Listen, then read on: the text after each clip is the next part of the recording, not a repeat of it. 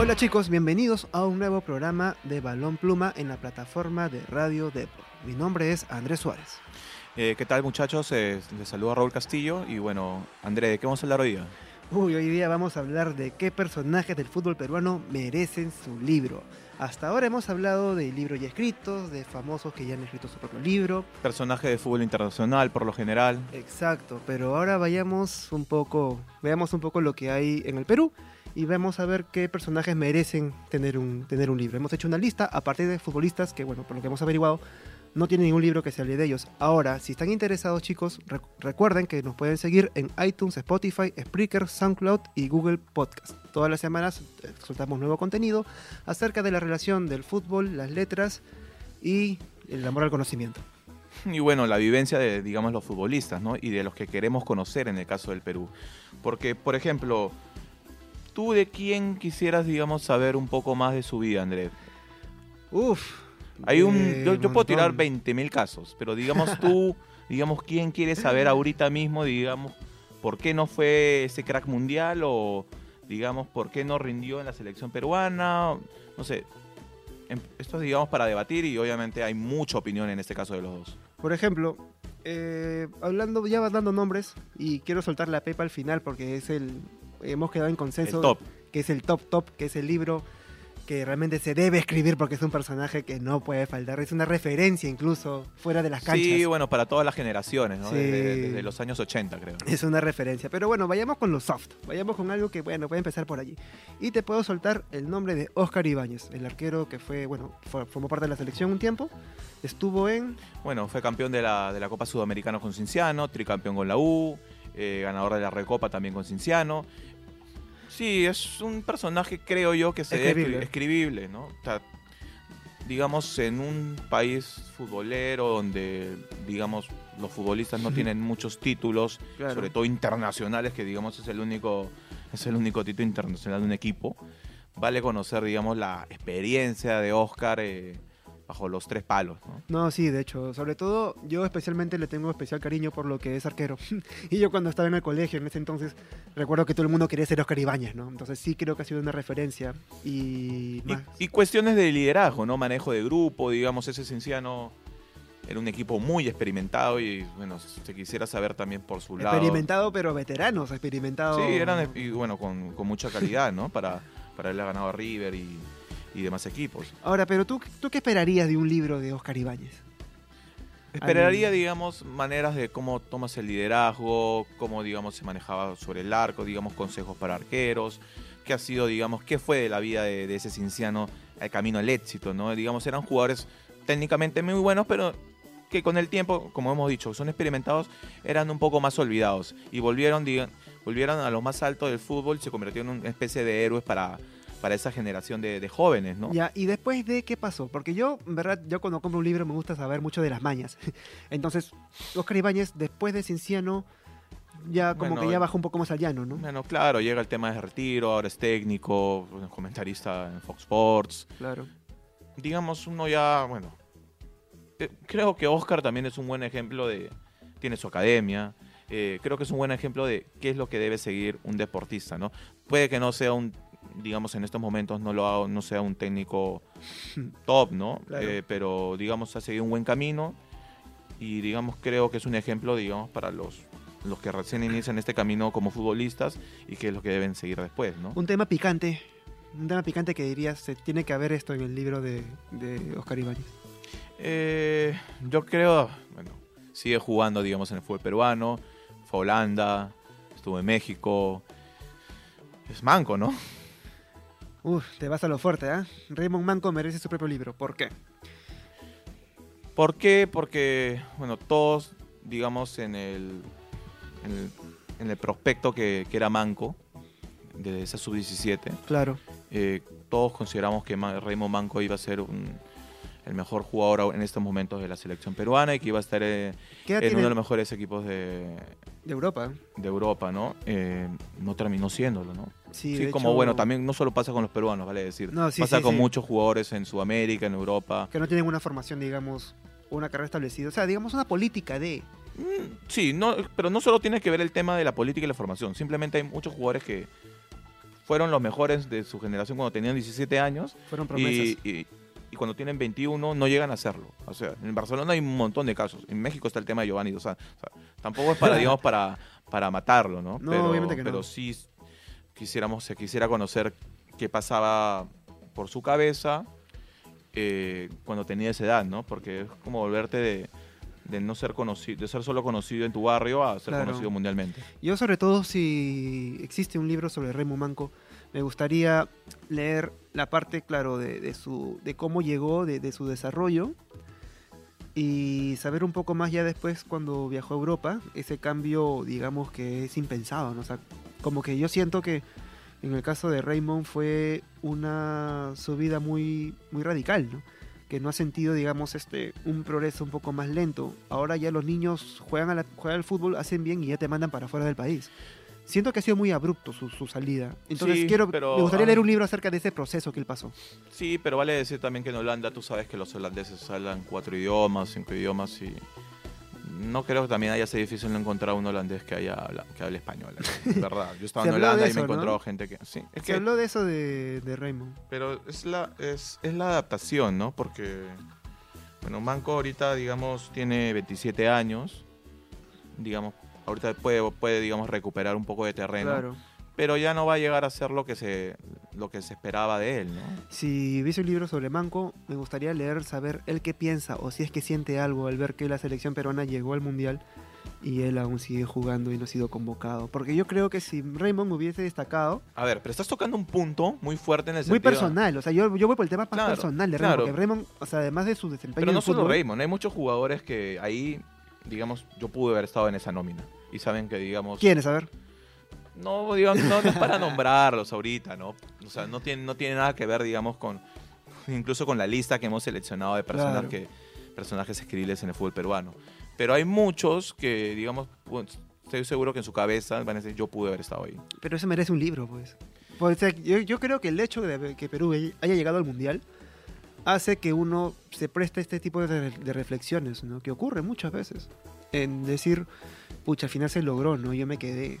O, por ejemplo, yo, sí, me, yo, me, y, yo me y acuerdo... que son, y fueron ídolos de muchos chicos. Obviamente. Ay, o sea, y me acuerdo cemento tam- más chicos, pero... Y sobre todo Raymond Mango, que también, este, bueno, hasta el presidente Ollantumal habló respecto a él, ¿no? Y de su desempeño. Sí, pero, Pero también, también Floro, todos pues, se ¿no? colgaron de su fama. Y eso también, digamos, habría que ver. Debes tener ahí. Tú cuando eres, digamos, un- una- persona de 17, 18 años en ese momento, Ujú. y todos se cuelgan de tu fama y todos quieren conocerte, debes también tener a alguien que, que, que ayude a hacer ese balance. Y mm, bueno, no, no pudo hacerlo, ¿no? Digamos, él mismo lo ha reconocido. Y tampoco es como, por, vuelvo a decirlo, ¿no? O sea, todos cometemos errores, tú, tú y yo lo hemos hecho, No, ¿no? sí, de hecho. Hay uno que quisiera hablar tuyo, pero obviamente No. no, se puede, no se puede hablar a- acá por radio, ¿no?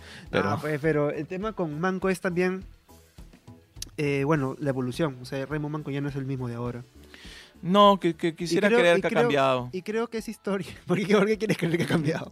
Porque digamos, no, o sea, quisiera creer porque digamos no, no O sea, aún falta lo mucho conozco, más, ¿no? claro, y no lo conozco personalmente. Claro, ahora, Pero al menos se está viendo, se, se ha visto que ha Está cambiado. más centrado. Sí. ahora, ese libro sí sería de mucha ayuda para, no sé, los nuevos talentos. Yo lo veo un poco así. No, definitivamente. Es definitivamente, digamos, es para, para un chico de, de, de 15, 16 años ver, digamos, por qué no, no llegaste, ¿no? Sí, pero bueno, hablando de otros jugadores, ya hemos mencionado a Raymond Manco, Oscar Ibáñez. Ahora vayamos con un, bueno, Tú suéltalo. con Yuliño. Sí, yo creo que Yuliño merece un libro porque, aparte, digamos, de ser nacionalidad brasileña y ahora es peruano, vale decir, es peruano Sí, es ahora, peruano. digamos, porque ahora está el tema de que mucha gente insensata Sí, molesta a. Calcaterra por Eso- el hecho de que... De Calcaterra que no puede entregar todo porque no es peruano, que si Sí. juega Perú-Argentina, más tira Pa- para Argentina. Para mí para son Perú. tonterías, ¿no? Porque, a ver, en España Diego Costa eh, entregó todo por España me- y, es brasilero, ¿no? Sí, pues, O sea, digamos, Pepe en Portugal, ¿no? Sí, hay, hay muchísimos casos y digamos, creo que ahí me parece también es un tema de, de cultura, bueno, como ya hemos hablado en... Ahora, si agarramos y te dicen a ti qué, eh, qué episodios de la vida de, de Yuliño tienen que estar en el libro, sí o sí, si me lo preguntas, lo, lo de la Libertadores. Y su llegada al Perú, ¿no? Hizo llegar al Y Perú. ahora, digamos, que lo hace, digamos, que está haciendo ahorita. Bueno, también está en Fox Sports, pero la y gente su paso por la tele también, ¿ah? también, También su paso por la tele. ha sido- tenido muchas facetas. Sí, ha tenido, recuerdo que estaba en Ha este bailado, programa. creo, ¿no? Hasta ha bailado. Sí, pues llegó a competir. Pero ahora el tema es que no sé si es el único futbolista peruano extranjero que se nacionalizó que es tan popular y tan conocido y tan querido. La gente lo quiere. La sí. gente lo quiere. Entonces, un libro sobre ese, esa habilidad de Yuliño de ser tan Bueno, empático. A Ibáñez también la gente lo quiere. ¿Quién? A Ibáñez también la gente lo quiere. No, sí, claro, pero a Ibáñez no lo ves bailar, pues. No, no, o sea, no, te- no, no- lo ves, veo. con- no lo ves conducir un programa de televisión que salía en el 5, recuerdo. Entonces, eh, no es Yuliño, pues. Y Yuliño creo que es Pero también debe ser por el propio de ser, bueno, no quiero ser, no quiero pecar de estereotipos, ¿no? Pero de brasileros, digamos, un poco más así, ¿no? Más, más carismático. salsa. ¿no? Sí, con más salsa, definitivamente. Bueno, sí, también es cierto. Ahora, Hasta JB le hizo la... ah, ese ese es lo que te iba a comentar ahora, me está olvidando el, el, El sketch. El sketch de, de Yuliño, que es del mundo. mundo. Y esto ha durado hasta ahora. Creo que ya no lo imita, ¿no? Ya dejó de imitar. No, ha dejado de imitar, ¿no? Bueno, bueno. Bueno, pero Sí. que, te, que te imite JB ya es, es una. Es, un, Claro, es como que te hagas popular, ¿no? Es como Sí, que ya, en te el Perú, JB ya puedes sí. estar tranquilo ya. Pero sí, me gustaría al menos. ah, yo que no soy tan metido en el fútbol, me gustaría leerlo por el tema. Por, esa magia que él tiene para mimetizarse, para poder destacar en una tierra que no es la suya. Y sobre todo de, de haber dado el salto, ¿no? Del fútbol a- al espectáculo y del espectáculo, bueno, los negocios que tiene ahora. Sí, Juliño supo conectarse con la gente y yo creo que la gente que ve en la calle dice Juliño es peruano. Y hubiese tenido el mismo éxito en otro lugar. México, Chile. Sí, ¿Tú crees técnica- que le- técnica- le- le también? técnicamente era, era muy bueno. En- digamos en el 97 jugaba, le- le- jugaba contra equipos argentinos y a un nivel muy superlativo, ¿no? ¿Qué te gustaría leer de Yuliño respecto al fútbol? Así que digas, me compro el libro porque ya.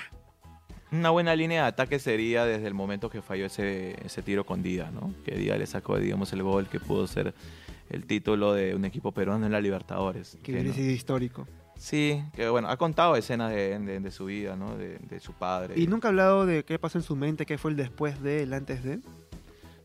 No recuerdo bien, digamos, Porque pero, pero, bastante tiempo. a lo, a- pero lo que voy es que debemos irnos a reportajes, eh, reportajes de televisión que están en el archivo de los canales Claro. y debe- sí deberían estar en un libro, ¿no? Deberían ser como una como una guía, ¿no? Ah, Voy acá a mi librero, pin, Claro. ya, digamos, esta, esta, ci- esta cita. Sí, Eso, es- digamos, es lo que hace que haya personajes peruanos que sean escribibles, ¿no? Sobre todo porque hay un boom ahora de libros sobre deportes que hace 20 años no lo había. Exacto. Ahora, si vamos un poco más, vayamos un poco más veteranos de la selección. Hablamos de Juan Carlos Oblitas. ¿Merece un libro? Sí, definitivamente merece un libro porque estuvo en, estuvo, estuvo en mundiales, eh, sí, pues. estuvo en Francia 98 comandando a la selección a...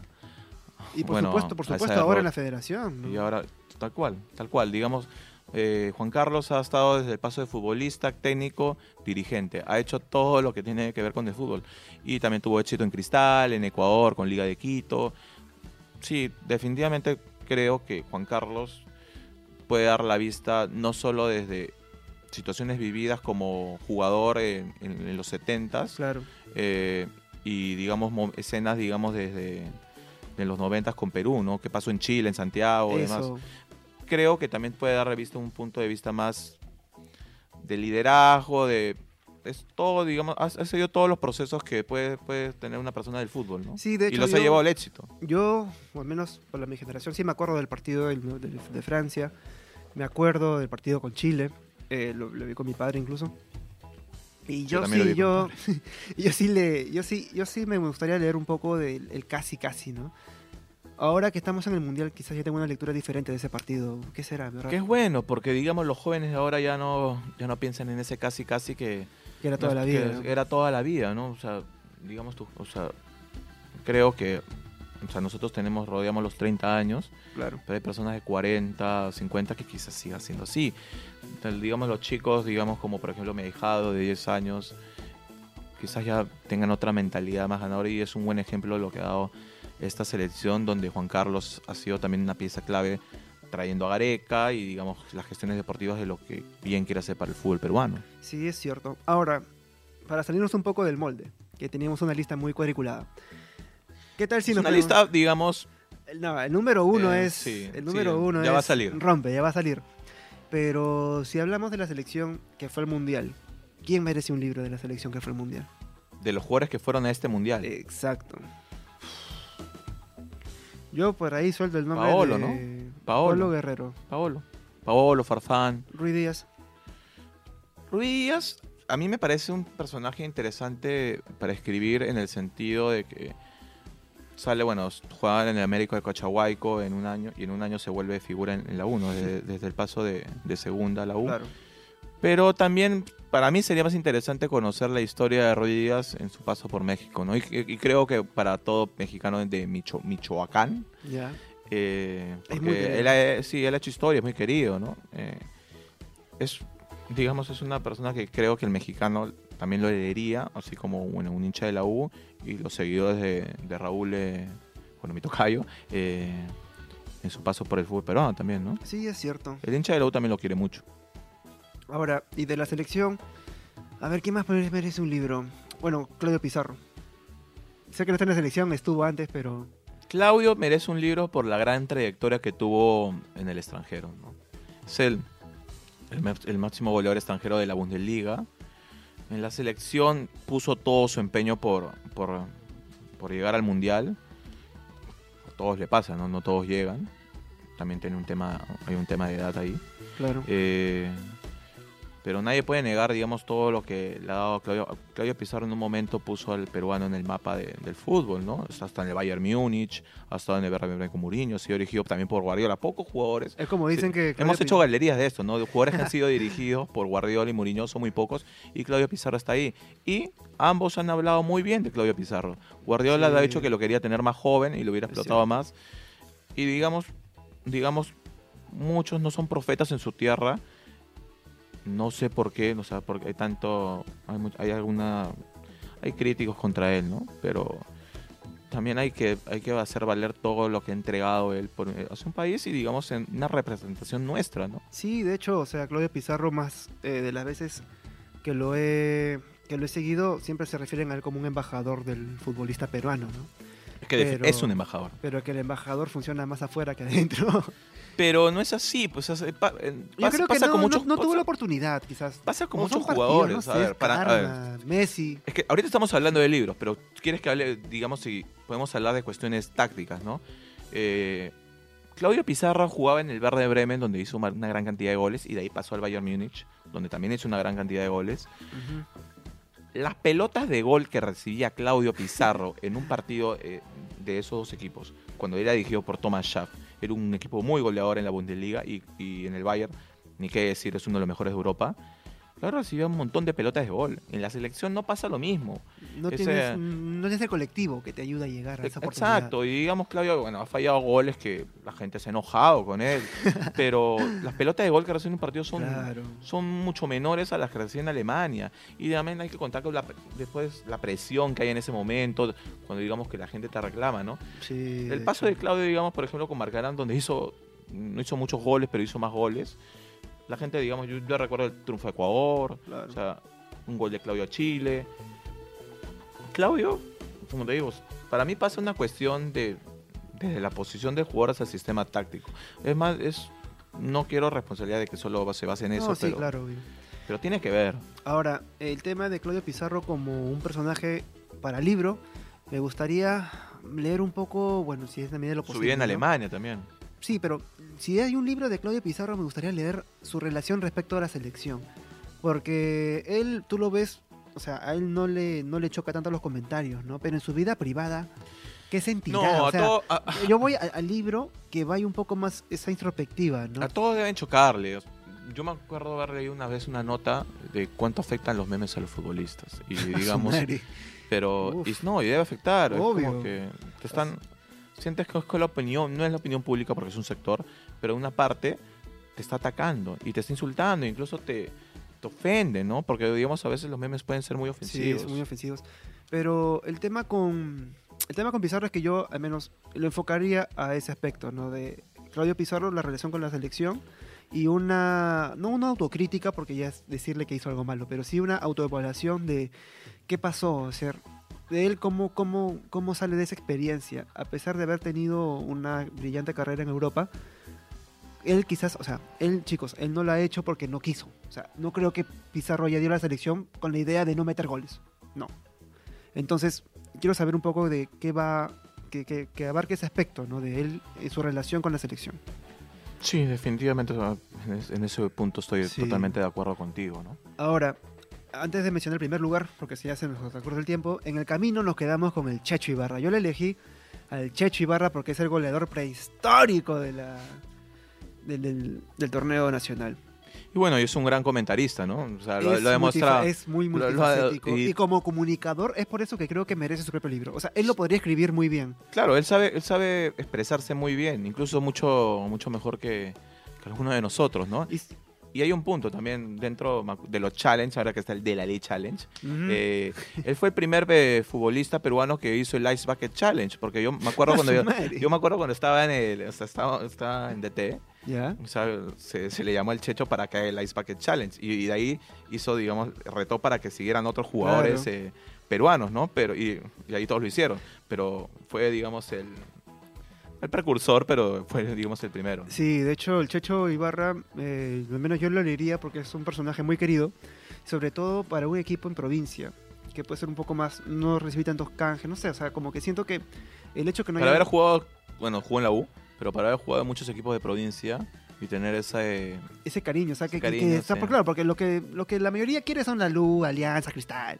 que es el mainstream, digamos, es, es lo común, pero que salga de un equipo tan chico y que destaque y, que sea un personaje tan querido, creo que sí, el Checho, o sea, tiene, una, tiene unas anécdotas increíbles, por ejemplo, cuando explica Sí, por, qué, por, sea- qué le- por qué hace el paso del, bastón, ¿no? O sea, ah, lo que pasa es que, a ver, para leer un libro muy del Checho, para leer un libro del Checho, tú no quisieras leer temas tácticos, No, de los olvídate, Tú quieres leer escenas graciosas. oh, es escenas graciosas, es escenas la que- vida, es la vida. O como se dice con lo- lo- el tema de la suegra y demás, ¿no? Es como que, o sea, uno quisiera leer cosas más graciosas que le han pasado al Checho. Y sería un buen libro para leer un fin de semana en vez de mirar a veces la misma película que, que uno encuentra un No, sábado en la sí, noche, ¿no? sería la O vida, un o sea, domingo. se- sería la vida misma. Y ahora sí, vayamos con el primer lugar, el libro, el libro que sí merece ser escrito. Y hablamos de Coquín Flores. Sí, yo creo que de Cooking No, definitivamente sí, es el definitivamente. Tiene anécdotas de una vida impresionante. A nivel táctico, que es lo que tú más estás más Técnico, metido. a no nivel- táctico, A nivel técnico. técnico, a lo que tú estás más metido, no sé tus apreciaciones. Ahora, ahora me las vas a comentar. Pero a nivel de vida, a nivel de personaje, Coquín es una referencia. No sé cuánto tiempo va a tardar para que forme parte de la cultura popular. Sería un libro bien picante. Y es que Sería- creo que por eso todo el mundo lo leería. Porque yo creo que Cooking. La palabra no es atacar. eh, el verbo no es atacar, mejor dicho. eh, pero sí, digamos, contaría todas las escenas que le pasó como futbolista, ¿no? Y digamos, con futbolistas que también son conocidos. Técnicamente, para hablarlo, Cooking, digamos, creo que pudo haber sido uno de los mejores del fútbol, del fútbol peruano. O sea, Una promesa. sí, se, se terminó siendo una promesa. Que va, por ahí un poco también va por el tema de Manco, ¿no? Que también, o sea, él sigue en carrera, él puede destacar mucho más. Pero va la misma historia, ¿no? que Cooking tiene lo que, lo, que, lo, que- lo que se leía en esa época, lo que se vio. O sea, Claro. hay, hay escenas, digamos, no para contar porque son trágicas, ¿no? O sea, Claro. el tema de- del edificio. Pero sí, es un definitivo un personaje escribible. No, y sí. también para, digamos, para que muchos chicos, digamos, que como hemos hablado, no, no se tomen- instruyan, se ¿no? instruyan. O sea, sepan, o sea, chicos, la- o sea, destacar en el fútbol y la, y- y la literatura no son cosas muy apartes, es decir, si eres un buen lector, puedes le- aprender experiencias que en la cancha se traducen, o sea, no solamente es coraje, garra y habilidad con el fútbol, Sí, también y digamos, conocimiento. y muchos chicos, digamos, en ahora es como que no tratan de escuchar las lecciones porque, digamos, no, él no triunfó, yo sí quiero hacerlo, y es como que se ponen en un modo de negación Sí, que en verdad... exacto, como que yo, Propio, yo- no propio adolescente. Propio Sí, adolescente. como que yo no quiero hacer tal porque yo sí sé lo que hago. Y la verdad, chicos, a la edad no que comete salen, los mismos errores. no cometan los mismos errores y uno nunca sabe lo que hace hasta que lo hace. Sí, y a esta edad, digamos, uno, sigue, uno sigue cometiendo los mismos errores. Y Exacto. cuando dice, pucha, ¿por qué dice? No, y al Sí, final exacto. Como la típica, no voy a tomar mañana, no, ya nunca más, después de resaca. No habría que hablar de... No habría que hablar de eso, pero- Chicos, o sea, Coquín creo que es una historia muy interesante. O no por voy a eso- escribirle ese mensaje, ¿no? Oh, cosas, cosas así, ¿no? Entonces, Coquín creo que sí tiene el perfil. Primero, el interés. va a haber un público que sí lo va a comprar, entre ellos yo me Todo el incluyo. Callao. Todo el todo el Callao. Segundo, a nivel eh, de narración, yo creo que Cooking, eh, o sea, que él lo escriba a puño y letra va a requerir ayuda. No sé si él... o sea, No. yo, yo como redactor no, no lo conozco tanto a él. Pero pasa, pasa con muchos futbolistas, o sea, digamos hay literatos que No, también, sí, o sea, que también que para eso han estudiado y los, autor, contratan, ¿no? y, los contratan editoriales, ¿no? No, O sí, claro. Ahora, Tiene que haber un control de calidad de... de, de salida. sí. Ahora, y el tema futbolístico, ¿tú qué, qué agregarías ahí? ¿Qué te gustaría leer en el libro de Cooking? Para decir que al nivel futbolístico tiene algo, algo que puede aportar. cómo eran los entrenamientos, sí- que Corrígeme, él fue, él fue jugador durante la época del DT que fue en el Boys. jugó con San Paolo, sí. Exacto. ¿Esa relación no te interesaría saber? Sí, pero Porque San Paoli lo tenía bien en alto, ¿eh? sí, se ha contado eso en pasajes de, de textos periodísticos, ¿no? De que, Paolo veía las cualidades técnicas de Cuquín a una edad ya, ya muy adelantada, más de 30 años, ¿no? Claro. Pero sí, bueno, básicamente por lo que estamos hablando que merecen un libro, ¿no? No, sí, o sea, eh, a nivel táctico, bueno, su nivel de juego y sobre todo qué lo hacía técnico, qué lo hace, qué lo hace tan especial. Yo, eh, yo supe que era bueno, no, no te sabría decir por qué. Porque era bueno. Sí, exacto. ¿Qué hacía en la cancha para que? A ver, es, a ver, es muy, digamos, Cuquín, digamos, también entrenó para, para tener esa técnica, pero son cosas también innatas, ¿no? Es como decir, ¿Qué era lo innato en él? la zurda que tenía, la precisión para meter goles, para asistir, para tener una buena visión en el campo, en el juego, como volante. Creo que eso lo hacen, pero son cosas, digamos, que son innatas, pues, eh, André. Es lo mismo le digas por qué Vargas Llosa tiene esa pluma, esas historias, porque Es es, es bueno en lo que hace. También ha tenido vivencias, ¿no? Pero Coquín pudo haber sido más, de hecho. definitivamente. Coquín pudo haber sido mucho más. Y es una... Como que el fútbol peruano no tiene mucho de eso, ¿no? Del, se pudo haber hecho más cosas. Lo que pasa es que el fútbol- nos fuimos del mundial con lo mismo. Se pudo lo, lo- a ver, lo que pasa es que el fútbol peruano tiene eso de personas de que se pudo mucho más, que hemos hablado, porque básicamente durante toda nuestra historia nos ha pasado eso, desde el tema de, de las guerras, ¿no? O sea, tú te quedas, bueno, estamos yéndonos muy, Sí, muy ya, aparte. muy lejos ya. Pero, a ver, vamos, Argentina, digamos, habla más del éxito porque tiene dos mundiales. Tiene Copas América. Claro, bueno, sí. Perú también tiene Copas eh, tiene dos Copas América. Pero Brasil también habla porque también tiene Mundiales. mundiales. Es básicamente por eso, ¿no? Y ojalá, digamos, de acá un futuro esas derrotas se cambien por triunfos. Y este paso del mundial sea el inicio de un camino lindo para futuras generaciones. No, sí, de hecho. Así que, bueno, ya para acabar el programa, estos, estos han sido los, los futbolistas que creemos que merecen tener un libro En el Perú. en el Perú. Y nada, chicos, eh, recuerden que nos pueden seguir en iTunes, Spotify, Spreaker, SoundCloud y Google Podcast. Cada semana subimos nuevo contenido. Y también seguir la, bueno, las cuentas de, de Por Play, eh, Pase del Desprecio y bueno, tendremos muy pronto más novedades. Así, chicos, nos vemos en la siguiente semana. Esto ha sido Andrés Suárez junto a... Raúl Castillo, y muchas nos gracias. vemos- Nos vemos. Chao, chao.